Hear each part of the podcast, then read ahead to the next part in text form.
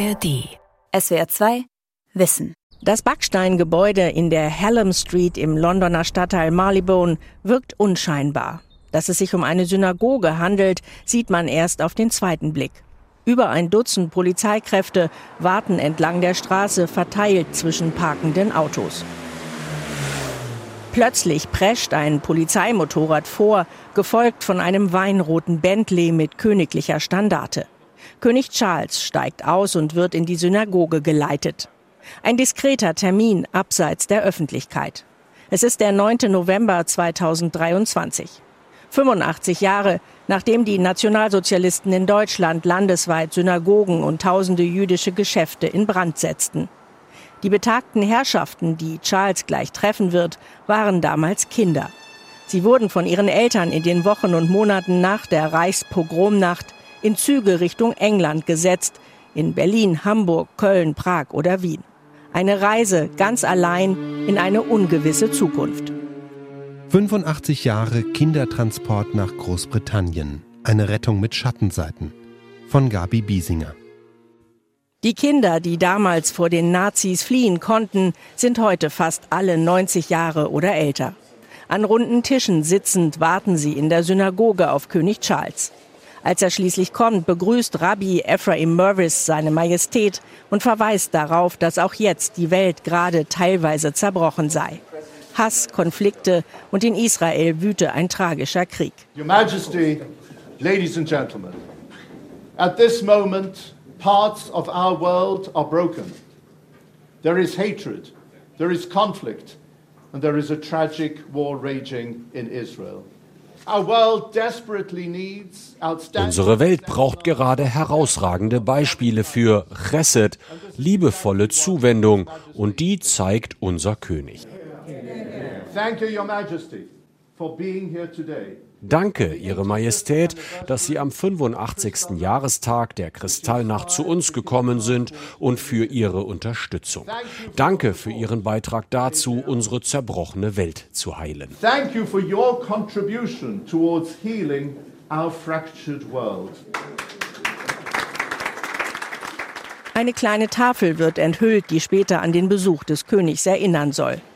Charles setzt sich an einen der runden Tische und beginnt im Blitzlichtgewitter ein Gespräch mit Kurt Marx. Der kam als 13-Jähriger in einem Zug aus Köln und erzählt dem König von einem Film über sich und seine geretteten Klassenkameraden.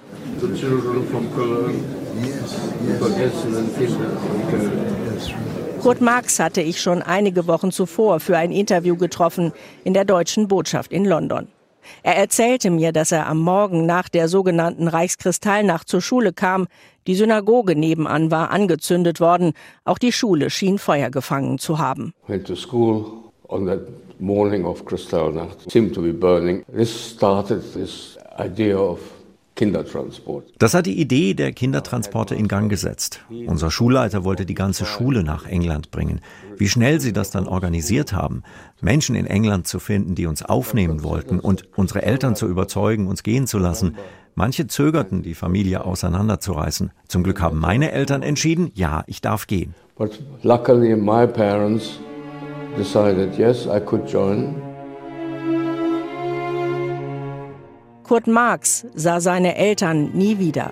Erst lange nach Kriegsende fand er heraus, dass sie aus dem Rheinland nach Minsk deportiert und dort ermordet wurden.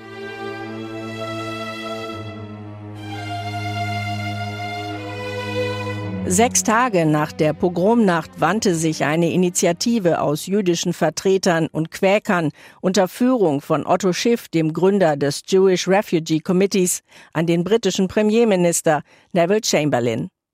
Ihre Bitte, unbegleiteten jüdischen Kindern bis zum Alter von 17 Jahren eine begrenzte Zeit lang Schutz zu gewähren. Das Geld für die entstehenden Unkosten würden sie selbst organisieren. Die Kinder sollten der britischen Öffentlichkeit nicht auf der Tasche liegen. Das Parlament stimmte zu und am 25. November 1938 ermunterte Außenminister Lord Stanley Baldwin in einer Radioansprache seine Landsleute, sich als Gastfamilie zur Verfügung zu stellen. Hier gehe es nicht darum, Opfern von Naturkatastrophen zu helfen, sondern Opfern der Unmenschlichkeit von Menschen, gegenüber anderen Menschen. I ask you to come to the aid of victims not of any catastrophe in the natural world, not of earthquake, nor of flood, nor of famine, but of the explosion of man's inhumanity to man. Am 1. Dezember 1938 fuhr der erste Zug in Berlin-Anhalter Bahnhof nach London ab mit knapp 200 Kindern. Nach der Fährpassage über die Nordsee trafen sie einen Tag später in Harwich ein, stiegen wieder in einen Zug und erreichten schließlich den Bahnhof Liverpool Street in London. Im Laufe der nächsten Monate kamen insgesamt 10.000 meist jüdische Kinder dort an. Noch heute erinnern Skulpturen an sie. Die Transporte gingen bis zum 1. September 1939. Denn an dem Tag hat Deutschland Polen überfallen, der Zweite Weltkrieg begonnen. Damit endeten die Transporte abrupt, der letzte Zug konnte nach Kriegsausbruch nicht mehr losfahren. Der Historiker Tony Kushner beschäftigt sich an der Universität in Southampton mit jüdischer Migrationsgeschichte. Ihm ist wichtig zu betonen, dass die Kindertransporte keine Regierungsinitiative waren, sondern privat organisiert. Familien, die Kinder aufnehmen wollten, mussten erst einmal Geld aufbringen. 50 Pfund heute umgerechnet mehr als 3000 Euro mussten als Garantie auf ein Staatskonto eingezahlt werden und die Familien mussten für den Unterhalt der Kinder aufkommen. Die Kindertransporte haben in den vergangenen 20, 30 Jahren viel Aufmerksamkeit auf sich gezogen. Ich denke, weil sie in einer Art und Weise dargestellt werden, die den nationalen Mythos nicht ankratzt. Die meisten Geretteten sind gerne ein Teil davon. Sie zeigen ihre Dankbarkeit. Die Regierung versucht, die erfolgreiche Aktion für sich zu verbuchen. Dabei hatte sie sehr wenig damit zu tun. Im britischen Unterhaus hängt eine Tafel, die an die Rettung der Kinder erinnert und dem Parlament Dank dafür ausspricht. Man möchte es gerne so sehen, dass die Briten alles richtig gemacht haben. Die Kindertransporte vor Beginn des Krieges, die Befreiung des Konzentrationslagers Bergen-Belsen am Ende. Großbritanniens Handeln in den 1930er Jahren und während des Krieges wird gefeiert, so dass es in eine positive nationale Erzählung passt. Rund 10.000 Kinder wurden durch die Kindertransporte gerettet. Eine beachtliche, aber doch kleine Zahl gemessen an den 1,5 Millionen Kindern, die im Holocaust von den Nationalsozialisten ermordet wurden. Und viele der geretteten Kinder sahen ihre Familien nie wieder, weil diese ebenfalls ermordet wurden. Warum haben die Briten damals nur Kindern die Einreise erlaubt? War das falsch? Die Regierung zu jener Zeit habe diese Zwickmühle durchaus erkannt, erläutert Tony Kushner. In der Parlamentsdebatte sagte Innenminister Sir Hall, das wird ein furchtbares Dilemma für die Eltern sein. Und natürlich stellt sich die Frage, warum nur die Kinder? Aus Sicht der Regierung stellten Erwachsene schlicht eine andere Art von Bedrohung dar. Man konnte das der Öffentlichkeit schlechter verkaufen. Die bewegenden Fotos von Kindern mit Teddybären und Puppen bei ihrer Ankunft hätten mit erwachsenen Männern nicht funktioniert.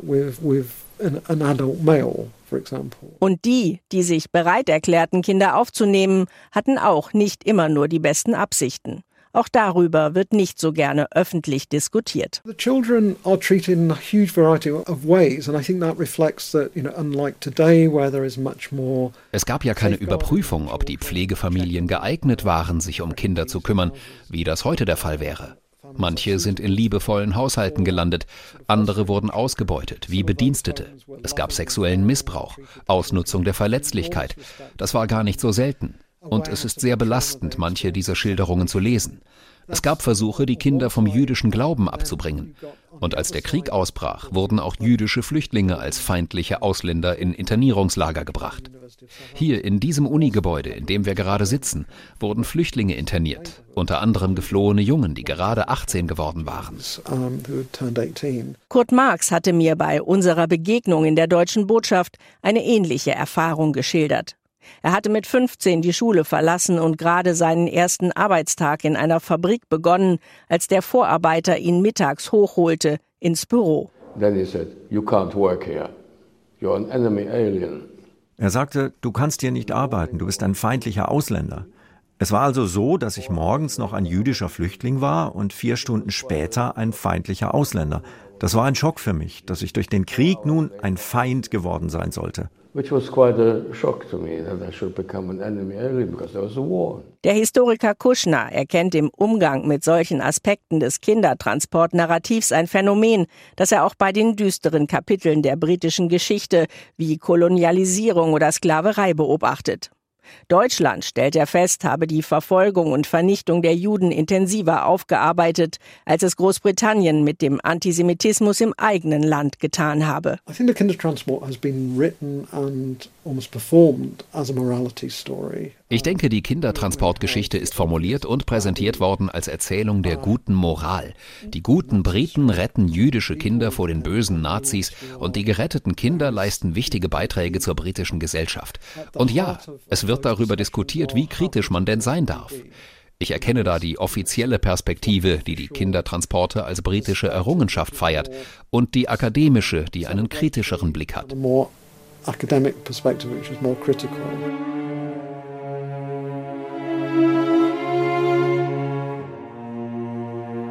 In der deutsch-britischen Erinnerungskultur spielen die Kindertransporte immer wieder eine zentrale Rolle, im Sinne eines positiv verbindenden Elements.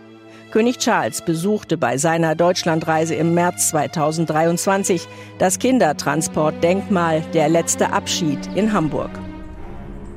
Einen Monat zuvor hatte die deutsche Bundestagspräsidentin Bärbel Baas in London an einem Denkmal, das die Ankunft heißt, einige Kinder getroffen, wie die rund 90-jährigen Damen und Herren sich selbst immer noch nennen. Das Denkmal des Künstlers Frank Meisler an der Liverpool Street Station, das Bronzestatuen von fünf Kindern mit Koffern und Teddys zeigt, wurde 2006 auf Initiative des damaligen Thronfolgers Charles errichtet. Bundestagspräsidentin Baas beugte sich zu Rollstühlen hinab und schüttelte Hände. Hello. Nice to meet you. Nice to meet you. This is Ingeborg Hamilton. Ingeborg Hamilton. Who was a Kinder. Hello. That's right. Nice to meet you. Pleasure. Baas dankte Großbritannien, dass das Land damals rund 10.000 Minderjährige aufnahm.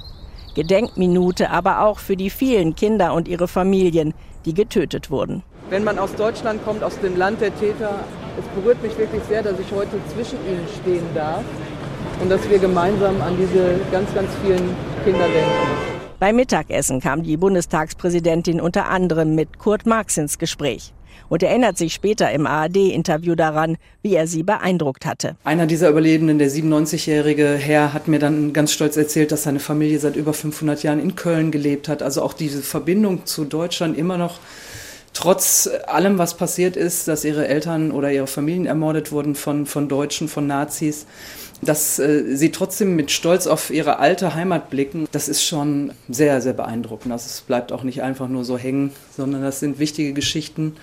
Und wir diskutieren auch immer darüber, wie wir Erinnerungskultur aufrechthalten. Also wie können wir diese Geschichten weitererzählen, wenn diese Überlebenden nicht mehr da sind. Wenn die Zeit gekommen ist, dass die Betroffenen ihre Geschichten nicht länger selbst werden erzählen können, wird der Erinnerungskultur im Sinne von Büchern, Filmen oder Musik noch größere Bedeutung zukommen. Der New Yorker Filmkomponist Carl Davis hat ein Stück für Kinderchor und Orchester geschrieben mit dem Titel Last Train to Tomorrow. Der letzte Zug nach morgen wurde 2012 uraufgeführt. Die Musik in dieser Sendung stammt aus dem Werk.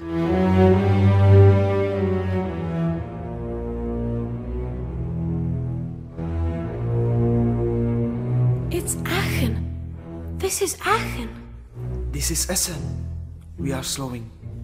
It is the border. The last place. The edge. Papiere! Papers! Dokumente! Passports! Passports with a gem then! What's this? Open it! Öffnen. Hörst du mich? Are you deaf? Open it! Was ist das? Suitcase is in the middle.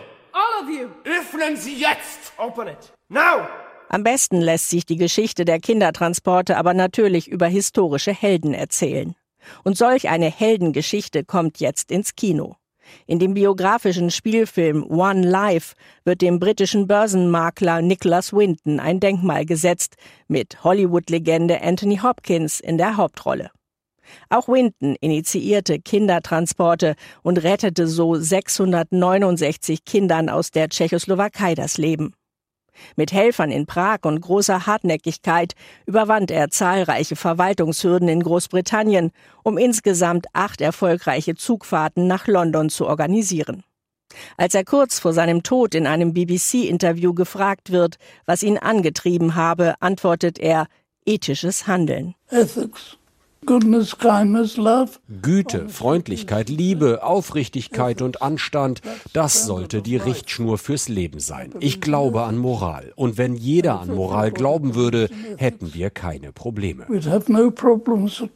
Öffentlich bekannt wird die Geschichte von Nicholas Winton erst 1988 durch die BBC-Fernsehsendung That's Life. Der damals 78-jährige Winton war in die Sendung eingeladen und wird damit überrascht, dass man von seiner erst kürzlich aufgetauchten Liste geretteter Kinder Vera Diamond, inzwischen Vera Gissing, ausfindig gemacht habe. Moderatorin Esther Ranson erklärt, Sie sitzt direkt neben ihnen. This is Vera Diamond, now Vera Gissing. We did find her name on his list. Vera Gissing is with us here tonight. Hello, Vera. And uh, I should tell you that you are actually sitting next to Nicholas Winton. Eine Umarmung und Winton tupft sich mit einem Taschentuch gerührt die Augen. Nach dieser Sendung melden sich weitere Gerettete und der Moment, als Winton ein zweites Mal ins Studio eingeladen wird, geht in die britische Fernsehgeschichte ein. Moderatorin Ranson fragt, ist hier jemand im Publikum, der Nicholas Winton sein Leben verdankt? Falls ja, dann stehen Sie bitte auf. Can I ask, is there anyone in our audience tonight who owes their life to Nicholas Winton? If so, could you stand up, please? Das gesamte Publikum stand auf. Branson dankte Winton im Namen aller. On behalf of all of them, thank you very much indeed. Winton pflegte in den folgenden Jahren regelmäßigen Kontakt mit den von ihm Geretteten und ihren Familien. Er erhielt unzählige Auszeichnungen und Ehrungen, auch für sein weitergehendes wohltätiges Engagement. Nicholas Winton starb 2015 im Alter von 106 Jahren. Nach Angaben von Wintons Tochter, die ein Buch über ihn schrieb, hätten zum Zeitpunkt seines Todes 7000 Menschen wegen seiner Rettungsaktion überlebt bzw. seien deswegen überhaupt auf die Welt gekommen. Der Historiker Tony Kushner findet es nachvollziehbar, Winton zum Helden der Rettungserzählung zu machen, auch wenn das nur ein Teil der Wahrheit sei. You need to sort of create a narrative pattern which has got someone man braucht diese Heldenfigur. Und Winton passt in diese Rolle als rechtschaffener, anständiger, gutherziger Protagonist, der sich in England um den Papierkram kümmert. Aber einer seiner Mitstreiter ist in Prag Trevor Chadwick, der den wirklich gefährlichen Teil des Jobs gemacht hat. Aber Chadwick hatte eine Menge Fehler. Er war ein liebenswertes Raubein, worüber man lieber nicht redet. Es gab eine kleine Gruppe um Winton, ohne die es nicht gegangen wäre. Doch diese Personen sind weitgehend vergessen. Winton hat dagegen so viele Auszeichnungen bekommen, dass bald keine mehr übrig waren. Er wollte diese Aufmerksamkeit nicht. Ich glaube, sie hat ihn wirklich überrascht. Aber er war eben diese Galionsfigur, während sich damals so viele andere Menschen gleichgültig verhielten. An ihm kann man festmachen, dass er das Richtige getan hat. Und das sollte man auch anerkennen.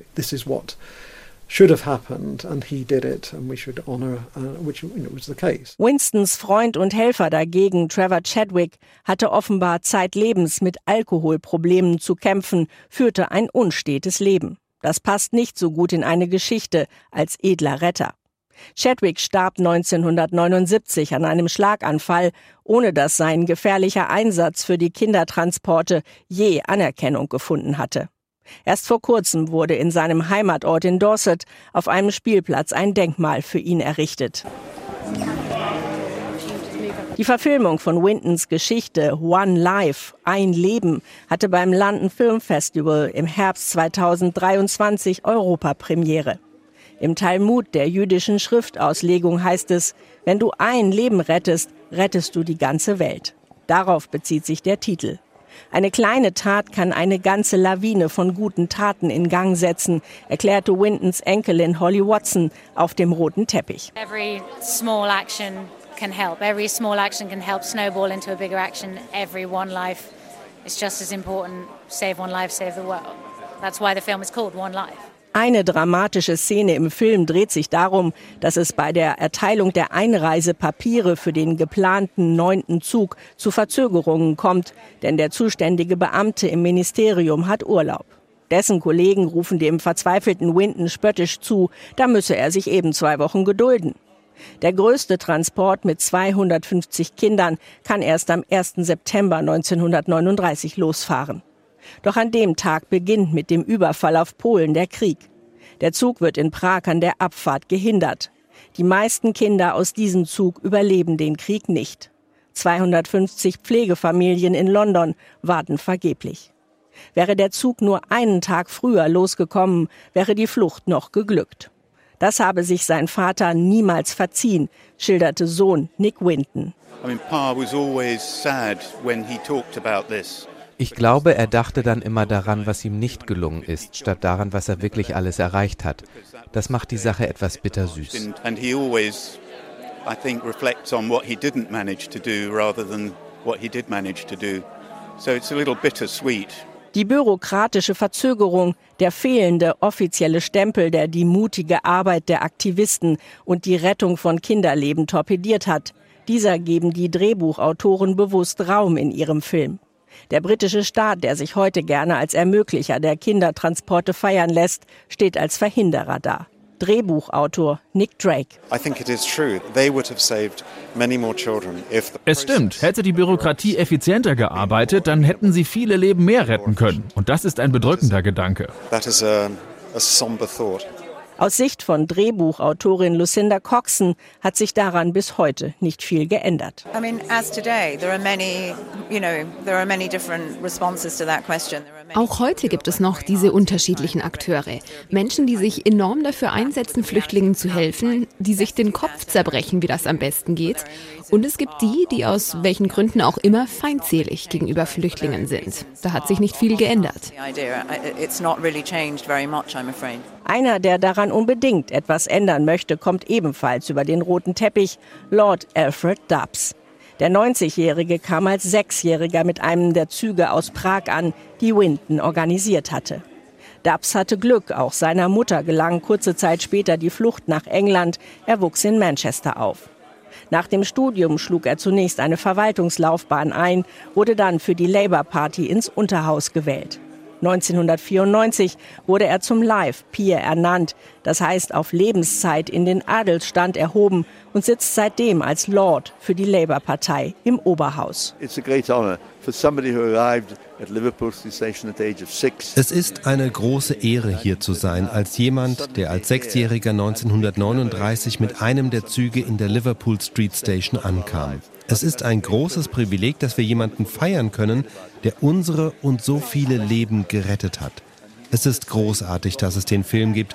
Er war ein besonderer Mensch. Er hat nicht nur gesagt, oh je, da gibt es ein Problem. Er hat etwas unternommen. Und das unterscheidet ihn von anderen.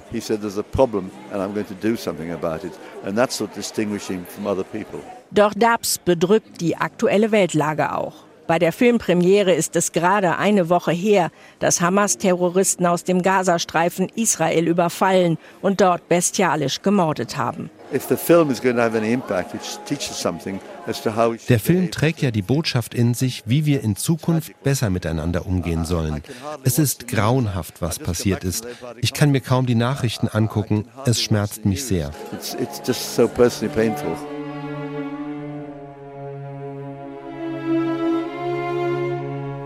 Ein paar Tage später treffe ich Lord Dubs in seinem kleinen Büro in Westminster.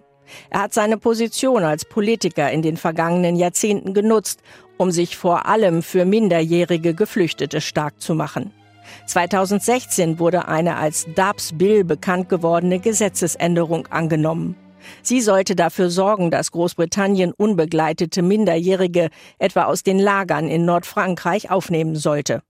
Doch als die Änderung nach langem Ringen im Unterhaus verabschiedet wurde, trickste die konservative Regierung ihn aus, schildert Dubs. Sie führten plötzlich eine Obergrenze ein, 480. Davon war nie die Rede gewesen. Im Jahr 2022 kamen rund 45.000 Menschen mit Booten über den Ärmelkanal nach England. Verglichen mit anderen europäischen Ländern ist das eine überschaubare Zahl. Doch die Maßnahmen der konservativen britischen Regierung zielen auf harte Abschreckung. Die ehemalige Innenministerin Suella Braverman sprach beim vergangenen Parteitag von einem Hurricane von Flüchtlingen. Die Regierung hat mit Ruanda ausgehandelt, illegal eingereiste Flüchtlinge ohne Prüfung dorthin abzuschieben, auch wenn Gerichte bisher verhindert haben, dass das tatsächlich umgesetzt wird. I think it is despicable ich denke, das ist absolut abscheulich. Mir fehlen die Worte dafür und ich möchte Sie nicht in Verlegenheit bringen, Schimpfwörter ins Deutsche übersetzen zu müssen dass man kein Asyl beantragen kann, wenn man auf illegalem Weg, zum Beispiel mit einem Boot über den Ärmelkanal kommt.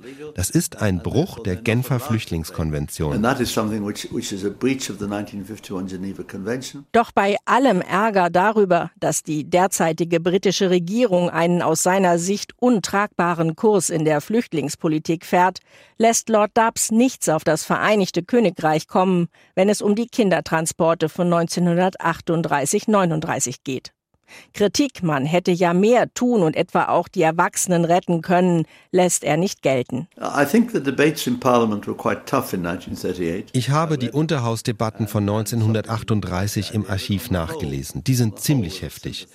Einige fanden die Idee, die Kinder aufzunehmen, gar nicht gut, doch im Großen und Ganzen war Sympathie da. Das Parlament hat seine Rolle dabei gespielt, die Kindertransporte zu ermöglichen. Ich finde, alles in allem gebührt Großbritannien Anerkennung und es sollte nicht kritisiert werden. Natürlich, in einer idealen Welt hätte man mehr getan, aber es war keine ideale Welt. Yeah, it would been in an ideal world it would have been great. Auch Nicholas Winton fand die Welt kurz vor seinem Tod 2015 übrigens immer noch keinesfalls ideal. In einer BBC-Fernsehdokumentation erklärte er angesichts von Kriegen, Flucht, Umweltzerstörung und gesellschaftlicher Spaltung,